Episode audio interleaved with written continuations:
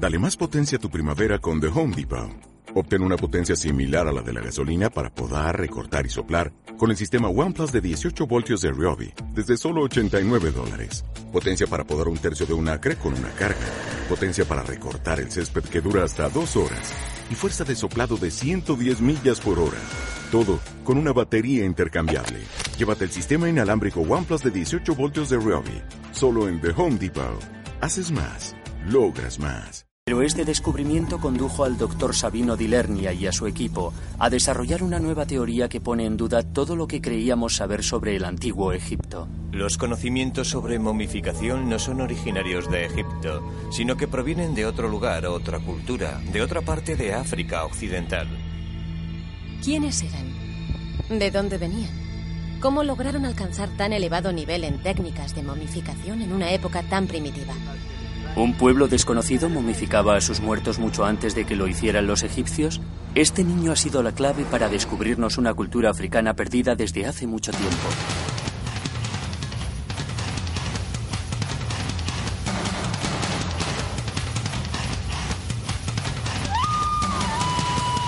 Momias negras.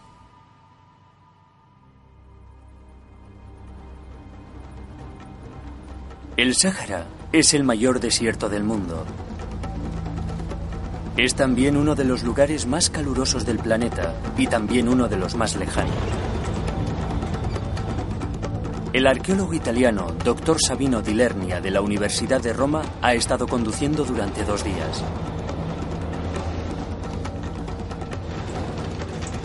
Se dirige al macizo de la Cacus, al sudoeste de Libia, un país norteafricano. Al oeste está Argelia y al este Egipto.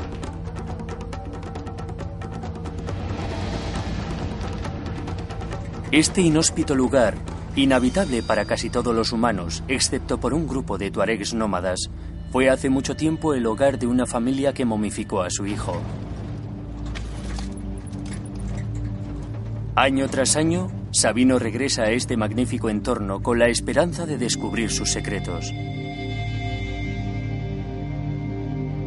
Todo comenzó hace 40 años, con el descubrimiento de la momia de un pequeño niño, Juan Mahudhuch. El nombre le fue otorgado por el refugio rocoso en el que fue encontrado. Sabino y sus colegas han tardado varias décadas en revelar la totalidad del significado de este descubrimiento. Creo que el hallazgo de esta momia entre las rocas fue el inicio arqueológico y la reconstrucción histórica de las antiguas civilizaciones del Sáhara. Existe la creencia de que la mayoría de la población de Libia es de Oriente Medio, pero el equipo piensa que hace miles de años esta zona estaba habitada por africanos negros procedentes del sur. Pero aparte de algunas muestras de arte rupestre representando a cazadores negros, los arqueólogos no tenían ninguna prueba de ello. Con el hallazgo de la momia todo cambió. La importancia de la momia negra es inmensa. Tenemos la primera evidencia de que había gente negra en esta zona, lo cual ya suponíamos, pero no teníamos ninguna prueba de ello. Este era el comienzo de una extraordinaria búsqueda que acabaría descubriendo a una desconocida cultura africana.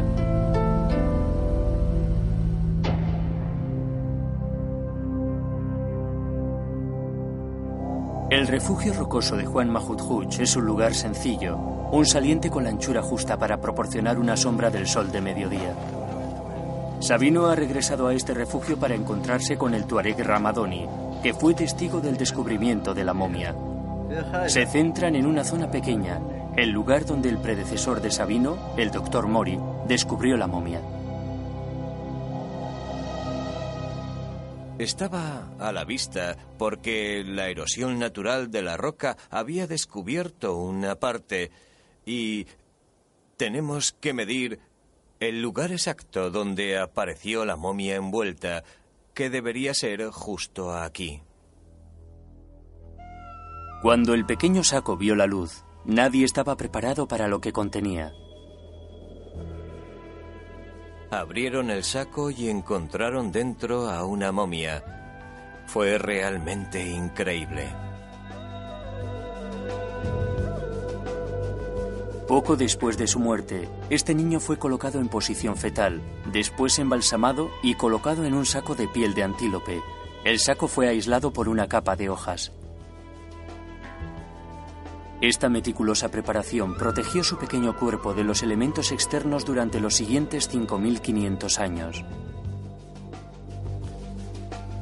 El arqueólogo italiano supo que había encontrado una prueba importante, la forma del cráneo del niño sugería que era de raza negra, y si lo era, podría significar una revolución en la historia de la momificación en África. Necesitaban asegurarse, después de un tortuoso viaje a camello de 10 días al pueblo más cercano, portando la delicada carga, el equipo regresó a Roma para analizar a la momia.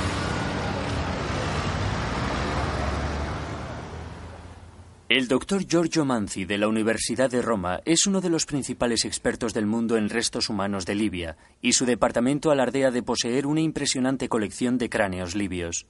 La razón por la que los miembros del equipo italiano de los años 50 dedujeron que el niño era de raza negra, un niño negro, es principalmente por la constitución de su cara, en concreto por la longitud de aquí de la raíz de su nariz y también de aquí. Este desplazamiento hacia adelante de su mandíbula. Los dientes de la momia también revelaron la edad del niño a su muerte. Cuando el equipo italiano examinó por primera vez al niño Mahmoud Hodge, le miraron los dientes y descubrieron que era muy joven era fácil determinar su edad exacta mirando los dientes que todavía salían del hueso y los alvéolos a través de los rayos X. El equipo estableció que Juan Mahut Huch era negro y tenía dos años y medio de edad cuando murió. Pero lo que resultó ser asombroso fueron los resultados del carbono 14. Juan Mahut Huch tenía 5.600 años de antigüedad esto lo convertía en la momia más antigua jamás encontrada en África. Pero, ¿cuál era su procedencia? ¿Quién había momificado a este niño mil años antes de que supuestamente los egipcios inventasen la momificación en África?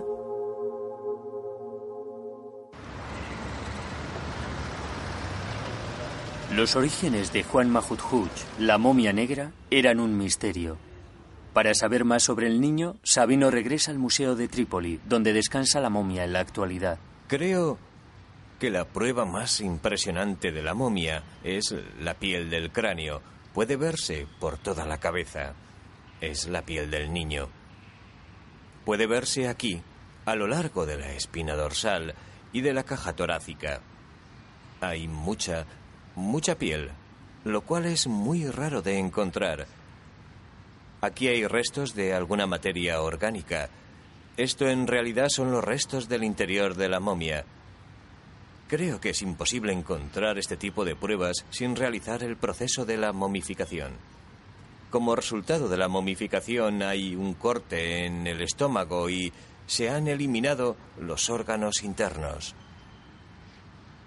Probablemente lo rellenaron con alguna sustancia orgánica como arena que detiene cualquier actividad bacteriana, como hacían los egipcios en el Valle del Nilo.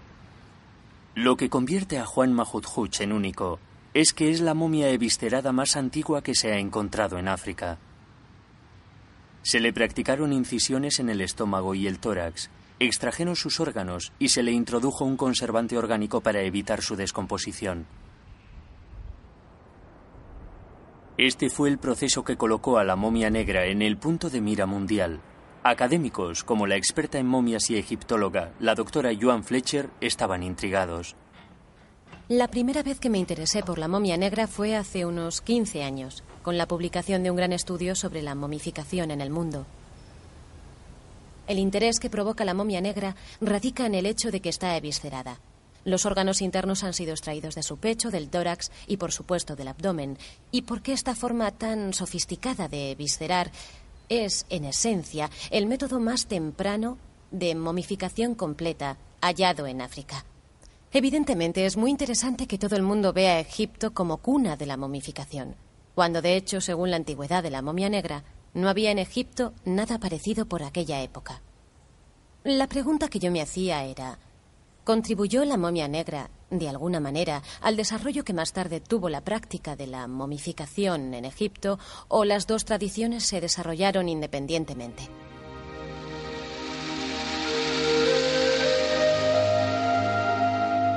La tradición popular nos indica que Egipto es la única civilización milenaria de África.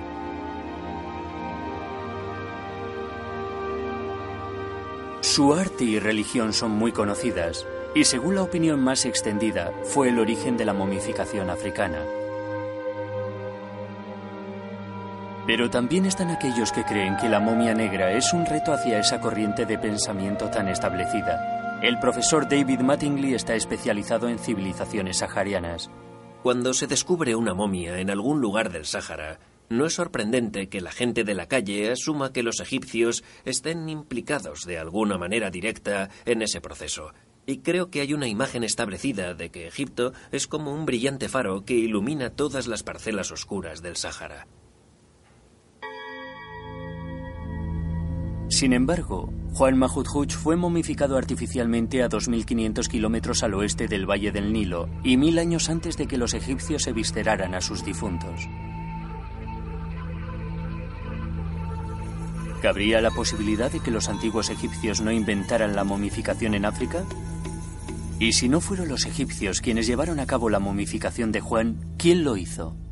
No debemos evadir la cuestión. ¿Quién era capaz de preservar un cuerpo de manera tan formidable. Quiero decir, ¿quiénes eran estas personas capaces de esto? Personalmente sabía muy poco de ellas. ¿De dónde venían? ¿Y cómo lograron alcanzar ese dominio de la momificación en una época tan temprana?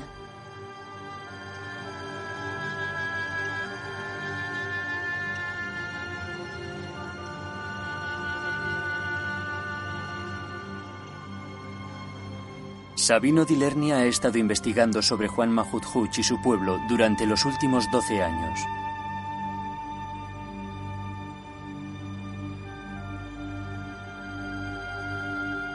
Su búsqueda de respuestas comenzó en el refugio rocoso de Juan Mahudhuch con meticulosas excavaciones que han proporcionado pistas vitales. Nos sumergimos en el periodo de la ocupación de Juan Mahudhuch. Estos son los restos del carbón de una hoguera de hace 4.000, 5.000 o 6.000 años, que es el momento en que Juan Mahudhuch habitó aquí, y este suelo tiene la misma antigüedad que la momia de Juan Mahudhuch. Este lugar es una mina para nosotros. Un dato a tener en cuenta es que durante la era de Juan Mahudhuch el ganado era una parte muy importante de su vida. Parece increíble. El ganado no puede sobrevivir en el desierto, pero aparecía constantemente en el arte rupestre de las montañas de la Cacus. Más del 50% de las pinturas halladas del periodo de Juan Mahudhuch representan imágenes de reses, lo cual explica la importancia de este animal hace 6.000 años. Aquí tenemos una maravillosa vaca doméstica. Podemos decir que es una vaca doméstica porque esta vaca tiene dos cuellos, uno blanco y otro rojo, lo cual es típico en representaciones de animales domésticos.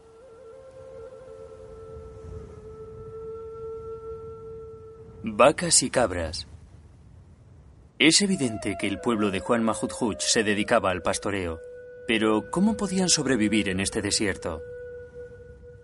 Los restos hallados de una simple planta proporcionaron la primera pista, el hogar de Juan Mahudhuch era hace años muy diferente. Encontramos restos de polen de la planta de tef existentes en la era de Juan Mahudhuch, hace más de 5.000 o 5.500 años. Estas plantas crecieron aquí, pero requieren una gran cantidad de agua.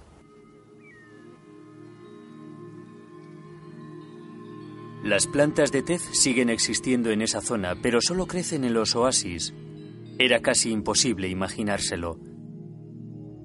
Pero, ¿era creíble la idea de que este lugar fuese alguna vez un vergel? Había llegado el momento de que los climatólogos proporcionaran algunas respuestas. 3, 2, 1, contacto. Despegue. Uno de los satélites de la NASA atrajo la atención del doctor Kevin White sobre el Sáhara Ahora dirige a su equipo en la Universidad Inglesa de Reading y utiliza la última tecnología para estudiar los hábitats de la antigüedad. Los científicos de la NASA estaban observando imágenes de los desiertos occidentales como parte de sus estudios sobre la superficie de Marte por la semejanza que guardan. Y los observaban utilizando los instrumentos de radar y comparándolos con otras imágenes de satélite más convencionales. Y descubrieron una serie de cuencas de río enterradas, por lo que es hoy un gran manto de arena. El radar penetraba la superficie desértica descubriendo un antiguo sistema fluvial que hace tiempo alimentaba unos grandes lagos. En esta zona podemos ver un denso sistema interrelacionado de cuencas fluviales, que es completamente invisible en la imagen de la izquierda. Estos lagos se secaron hace mucho tiempo y son conocidos ahora por lo que los científicos denominan paleolagos. Kevin White está utilizando esta técnica para descubrir sistemas similares en el Sáhara central de Libia. Pero son los sedimentos de los paleolagos lo que más interesa a Kevin, porque en ellos está la historia del pasado. Los sedimentos del lago suelen proporcionar mucha información sobre lo que sucedía en las vertientes adyacentes y en los lugares de alrededor. Podemos empezar por reconstruir la vegetación, también podemos reconstruir parte de la hidrología, la naturaleza del agua. También disponemos de un archivo de fósiles que puede ser muy útil en algunas circunstancias. Pero como podéis ver, es un lugar de difícil acceso. Para reconstruir estos climas, el equipo necesitaba recoger muestras para ser analizadas. Un colega de Kevin, el doctor Nick Brooks, está planeando un viaje a Libia utilizando los mapas del satélite.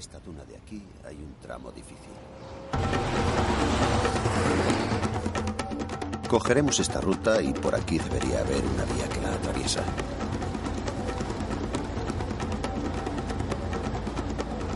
Esta superficie es fácil. Solo queda un tramo complicado, este de aquí. Y después alcanzaremos esta zona cruzando a través de esta vía, subiendo esta duna. Y si conseguimos llegar hasta este punto, ya es todo cuesta abajo por esta ladera. Mirad ahí. Esto es un paleolago. Sabemos que hubo gente viviendo en esta zona durante la época de Juan Mahutjuch porque hemos encontrado cerámica y herramientas de piedra de ese período.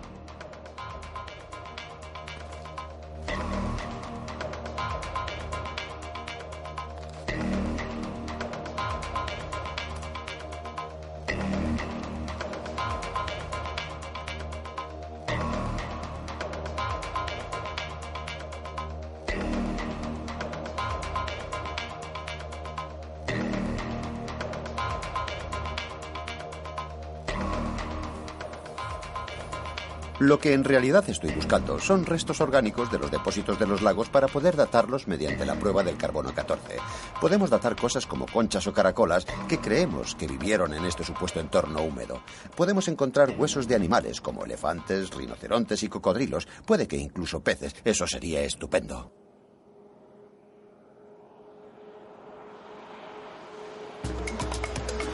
Seguiremos esa ruta. Nick y Sabino son colegas. Se dirigen hacia el lecho de un río seco que está a unas horas del refugio donde encontraron a Juan Mahutjuch. Es posible que las pruebas que encuentren en este lugar sean la evidencia de que esta zona fue una vez muy distinta. ¿Cuál es de todos los grabados tu favorito? De todos los grabados que hay en Vadim Martin Duch. ¿Mi favorito? Sí. Son esas figuras que parecen becerros. Son extraordinarios. Sí, la verdad es que son sí, increíbles. sí.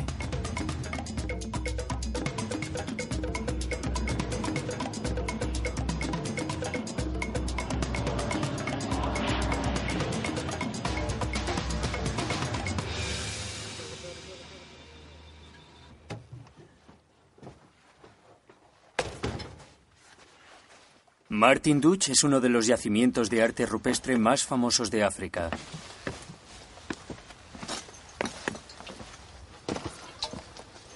Aquí se puede apreciar un rinoceronte, boca abajo, con dos figuras humanas y también algo parecido a un buey.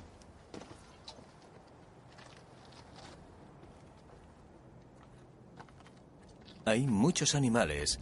Hay un elefante y dos o tres jirafas. Y hay muchos detalles. Sí, es bastante complejo. Está muy bien. La jirafa es impresionante. Es una pena que haya perdido el hocico, pero está muy lograda. Sí, y estos tres Sí, por supuesto, son estupendos. están esos que representan figuras de reses.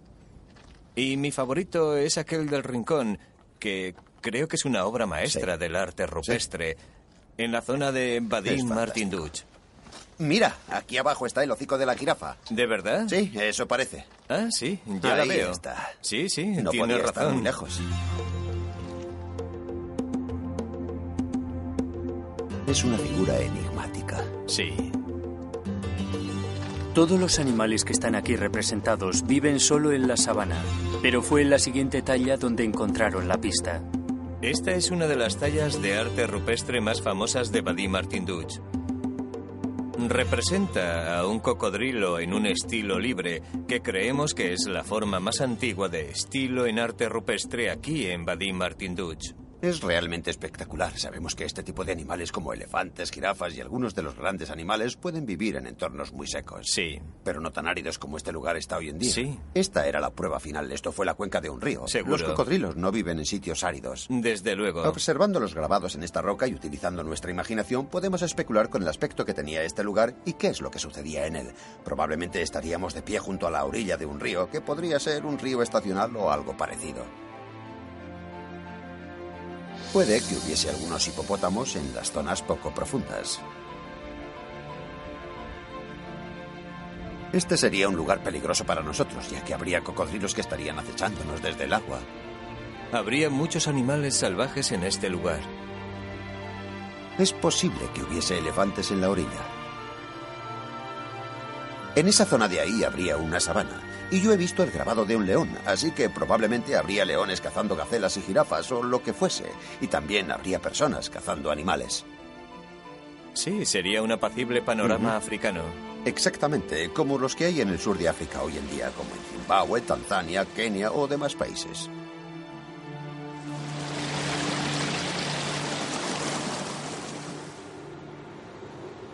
En el Sáhara que conocemos hoy, ese jardín del Edén de la época de Juan Mahudhuch solo existe en nuestra imaginación.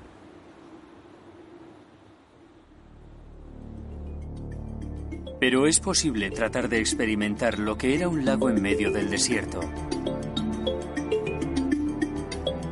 Gabarón es uno de los pocos oasis que quedan en el Sáhara y nos da una idea de lo que podía haber sido el entorno en tiempos de Juan Mahudhuch, la momia negra.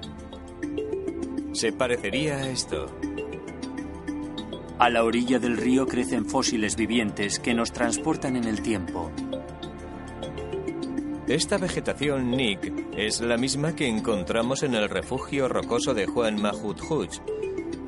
Esos granos de polen que encontramos en las excavaciones que tenían 5.500 años es la misma Sí. vegetación que hay aquí.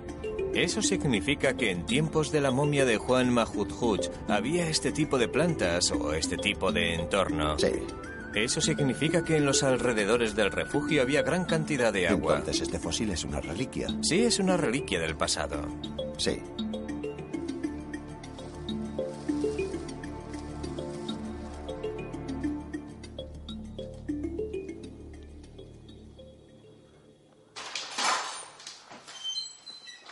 El doctor Nick Brooks regresa a Reading. El análisis del clima en esa época le ha proporcionado a Kevin suficiente información para reproducir un modelo medioambiental de hace 10.000 años. Déjame terminar con este pequeño paisaje de aquí y te enseño lo que tenemos. Es muy emocionante. Muy bien, vamos a ver. El lago está reproducido de acuerdo con los datos que tenemos. Nos sumergimos en las arenas profundas que hay aquí. Es más fácil volar que conducir sobre él. Y aquí es mucho más rápido. El modelo nos traslada del árido presente a los tiempos de Juan Mahut Huch, cuando el clima del Sáhara era totalmente distinto, cubriendo sus dunas con vegetación y convirtiendo sus valles en lagos.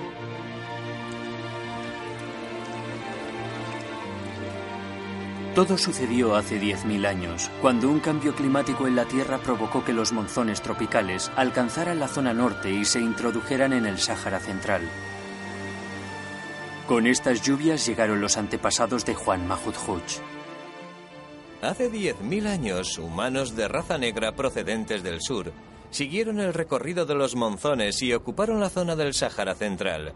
Esto desembocó en la primera ocupación del Sáhara Central por gente de raza negra que se estableció en este área, en el macizo Akakus y sus alrededores. Y no fueron los únicos.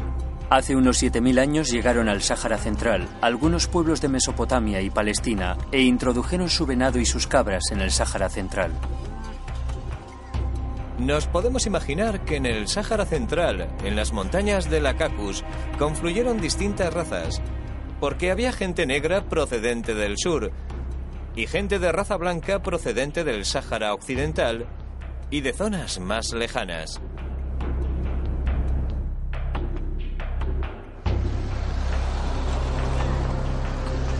Hoy en día podemos apreciar en Libia el legado de esta mezcla.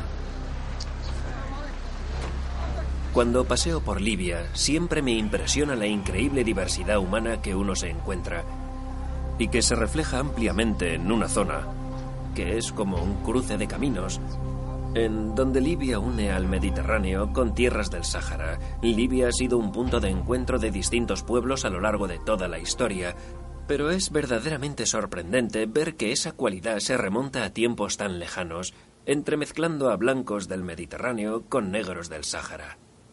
Eso se aprecia claramente en este estudio del Sáhara Central.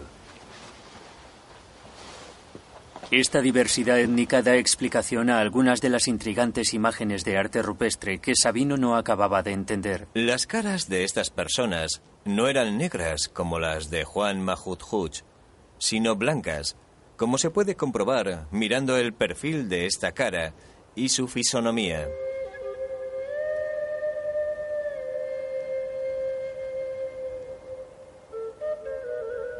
Fue esta cultura multirracial la que momificó a Juan Mahut pero ¿en qué tipo de sociedad vivía este niño?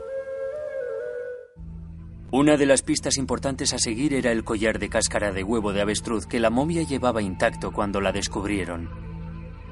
Todavía conservamos algunas de las piezas de ese collar de huevo de avestruz. En las civilizaciones antiguas, la inclusión de bienes sepulcrales indicaba la realización de un ritual y ceremonia, y el proceso de momificación sugería algo más. A pesar de que Juan Mahut es la única momia completamente sahariana que se ha encontrado jamás, probablemente este pueblo había estado momificando a sus difuntos durante cientos o miles de años antes de que este niño muriera. Lo que es interesante de la momia negra es la sofisticada forma de visceración que le practicaron. Estamos ante un muy elaborado proceso de momificación, que desde luego no pudo haber aparecido de repente. Evidentemente, las momias negras son el resultado de un desarrollo muy complejo que emplea técnicas altamente especializadas. ¿Momificaron a Juan Mahut porque era alguien especial? Podemos decir que la familia de Juan Mahut no era especialmente rica o poderosa. De hecho, este tipo de antigua sociedad era bastante igualitaria en su organización social. El hecho de que haya sido momificado un niño tan pequeño, empleando tanto cuidado y atención, nos sugiere que en esta sociedad no se juzgaba a sus individuos por sus logros o méritos personales.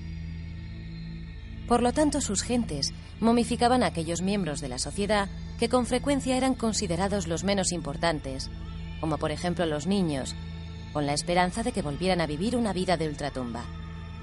Y creo que eso nos dice mucho de estas personas.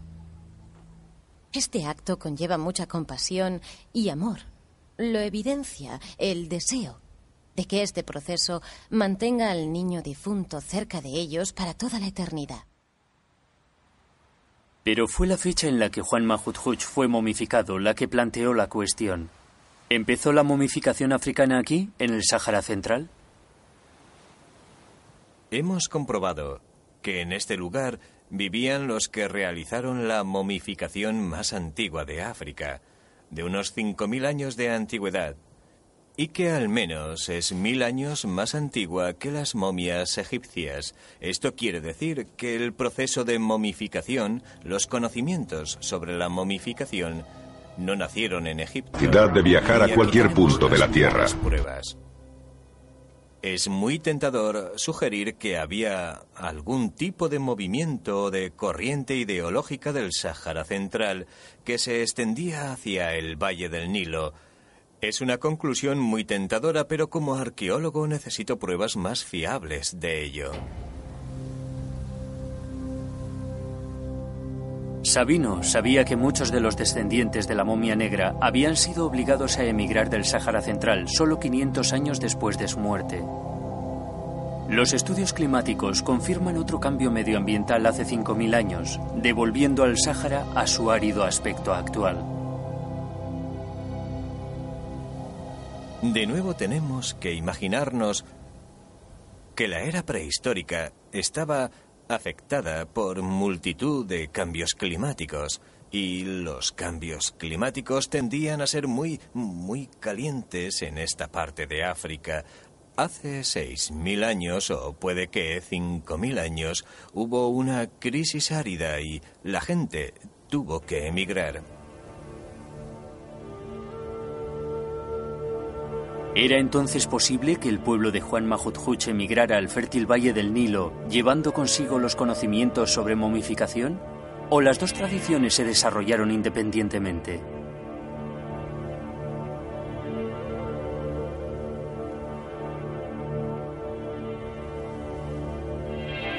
La búsqueda de más pruebas condujo a Sabino a explorar todo el Sáhara libanés.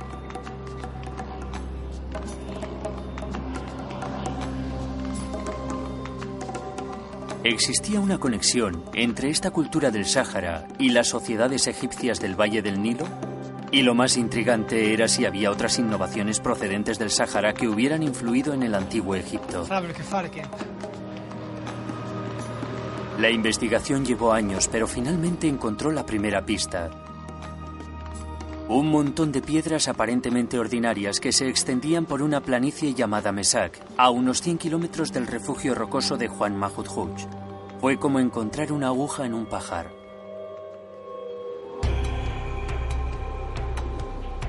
Sabino tropezó con el misterioso monumento que atestiguaba que el ganado tenía un gran significado en los rituales de los pueblos del Sáhara. Esto implicaba un sacrificio sangriento, y aquí estaba la prueba de ello. Encontramos este grabado representando al venado y cuando lo descubrí, algo me dijo que probablemente este monumento tenía algo que ver con el culto animal. Así que decidí excavar en este lugar y encontramos huesos de vacas y carbón. Era la primera prueba sólida, una prueba arqueológica de que existía un tipo de ritual conectado al culto del ganado. Los huesos encontrados databan de la misma época que Juan Mahudhuch y estaban enterrados en un monumento de piedras circular de unos tres metros de diámetro y contenía piezas de cerámica como ofrendas rituales. Los descubrimientos en Libia de las zonas rituales donde las culturas saharianas sacrificaban reses sagradas me recuerda las prácticas que más tarde se darían en el Egipto faraónico, donde encontramos que el ganado era sacrificado en rituales dentro de los templos y era ofrecido a los dioses habitualmente en forma de ofrendas sagradas. Pero también se ofrecían en los cultos funerarios cuando a las momias humanas se les daba finalmente sepultura. El momento álgido de un ritual funerario era cuando se ofrecía eh, la pata delantera de una vaca al difunto y mientras todavía bombeaba sangre, se ponía en la boca de la momia con la intención de transferirle la vida que pudiese quedar palpitante en este miembro amputado. La intención de este ritual era transferir vida al difunto con la esperanza, el ardiente deseo de que esta persona pudiera vivir una vida después de la muerte. El ganado tenía la función de transmitir un poder sagrado, un conocimiento sagrado o, si lo prefiere, sagrada energía a los humanos muertos. Aquí se da lugar una relación simbiótica entre humanos y animales que está muy latente en el Egipto faraónico y que, como estamos viendo, también estaba muy latente en las culturas del Sáhara Occidental. Por lo tanto, el concepto egipcio de que los animales proporcionaban un puente entre los humanos y los dioses no era nuevo. De hecho, el culto a las reses ha estado presente en el Sáhara Central miles de años antes de que alcanzara su cenit en el valle del Nilo. Es muy tentador sugerir que existe un tipo de relación entre esta evidencia cultural de gran relevancia sobre el culto al ganado en el Sáhara y el florecimiento del culto animal en la ideología egipcia. Creo que esto es bastante probable.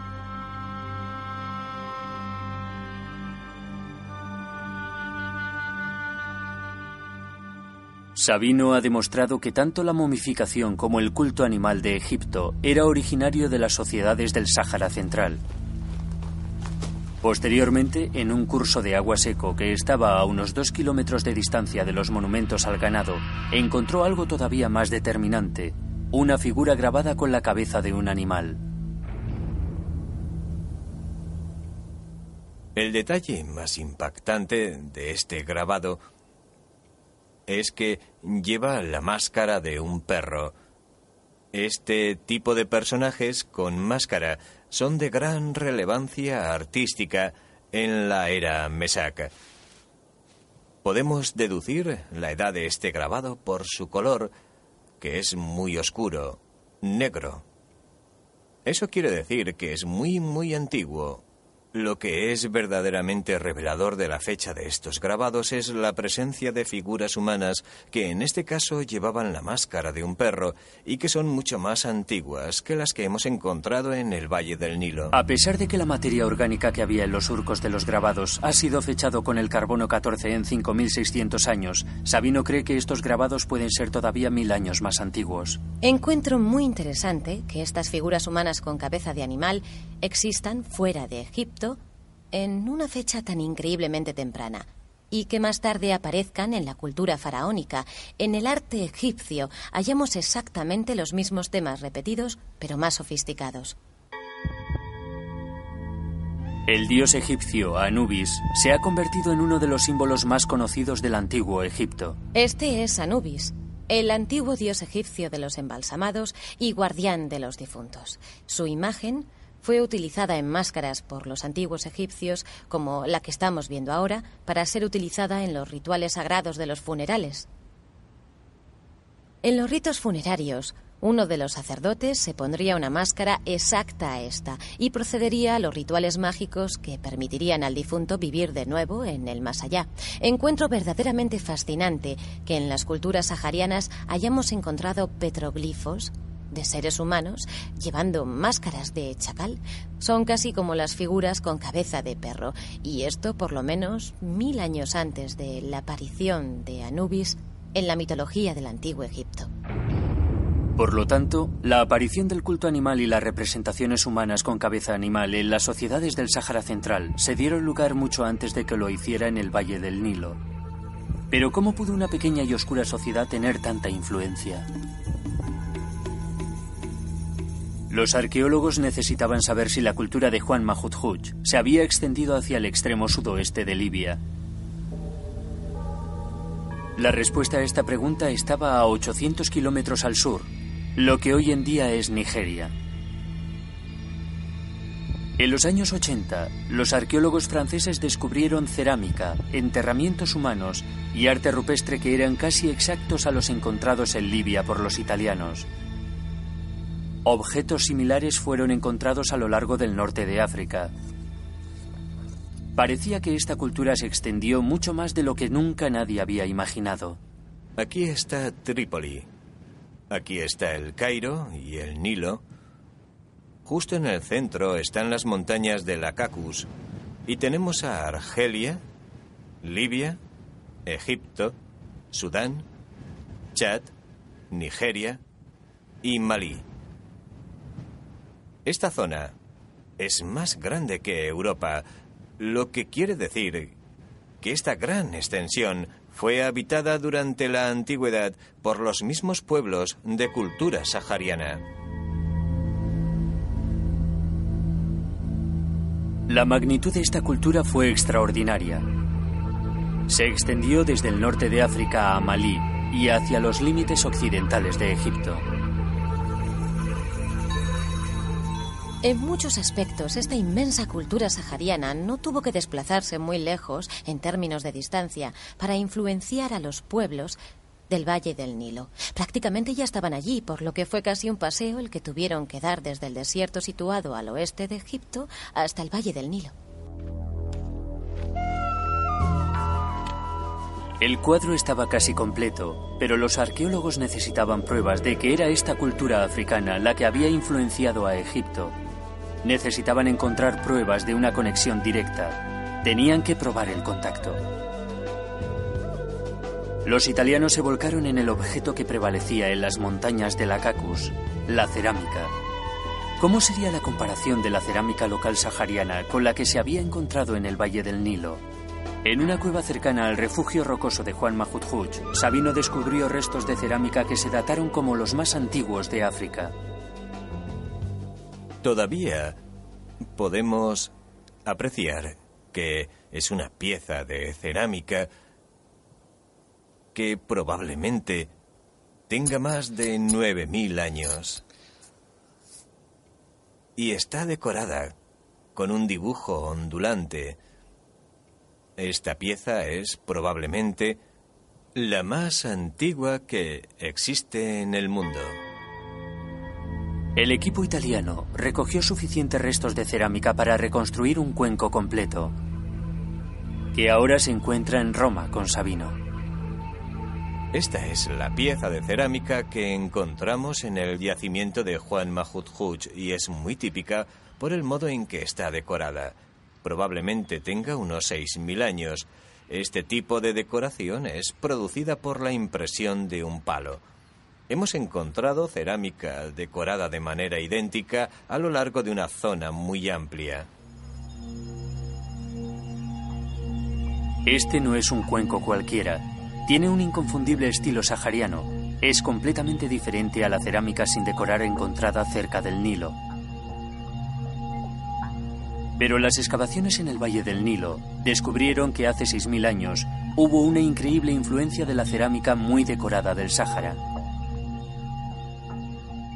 Hubo una serie de excavaciones arqueológicas, especialmente las de la zona sudanesa del Valle del Nilo, en donde hallamos cerámica de 10.000, 9.000 y 8.000 años de antigüedad, y de repente encontramos cerámica del Sáhara que es eh, técnicamente muy diferente. Lo cual quiere decir que estos pueblos, o desde mi punto de vista, la comunicación de sus tendencias culturales, llegó hasta la zona del sur del Valle del Nilo hace unos 6.000 años.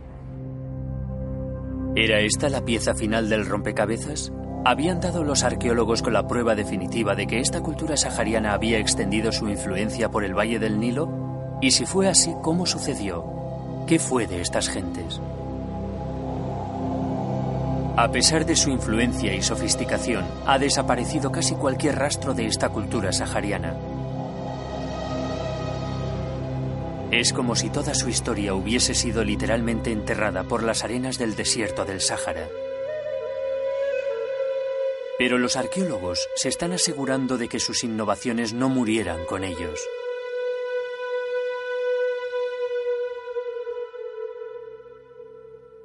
Se ha relacionado el patrimonio del antiguo Egipto en el Sáhara Central con multitud de influencias durante los últimos 10.000 años.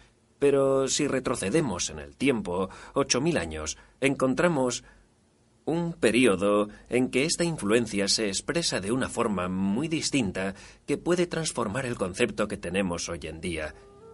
Si en lugar de pensar en Egipto como un gran faro que ilumina el desierto, tal vez deberíamos pensar en una cultura del desierto que proyecta pequeñas luces hacia un Egipto en ciernes en el Valle del Nilo. Esto jugaría un papel muy importante en la formación del antiguo Egipto. Yo creo que hay algunas tradiciones egipcias tempranas que fueron influenciadas por las tradiciones saharianas. Lo podemos comprobar en la técnica de la cerámica. Lo vemos en la forma de decoración utilizada en la cerámica y en la actividad artística, ya que la domesticación de los animales se inició en el Sáhara, no en el Valle del Nilo. Esto quiere decir que muchos de los conocimientos culturales del Sáhara se extendieron por gran parte del norte de África, incluyendo el Valle del Nilo. Encuentro extraordinariamente fascinante que esta civilización del Sáhara Central nos muestre las características que generalmente hemos asociado con la posterior cultura del Egipto de los faraones. La momificación es un buen ejemplo de ello. Desde luego hay una conexión entre las dos culturas. A la pregunta de quién llegó primero, a los egiptólogos nos gustaría pensar que fue Egipto, pero Creo que mucha de la información obtenida sobre las culturas saharianas debería hacernos replantear las cosas.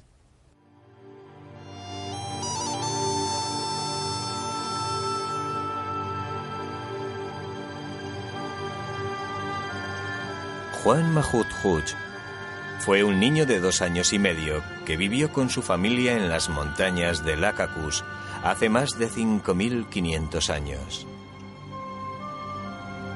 Vivió en una sabana fértil y próspera. Pero aún así, murió antes de alcanzar los tres años. Su familia formó parte de una cultura que desarrolló rituales tan sofisticados como la momificación.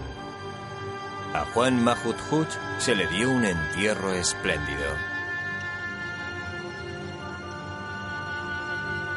Era un pueblo subsahariano de africanos que accidentalmente le dieron al mundo la momia negra más antigua que se haya encontrado jamás.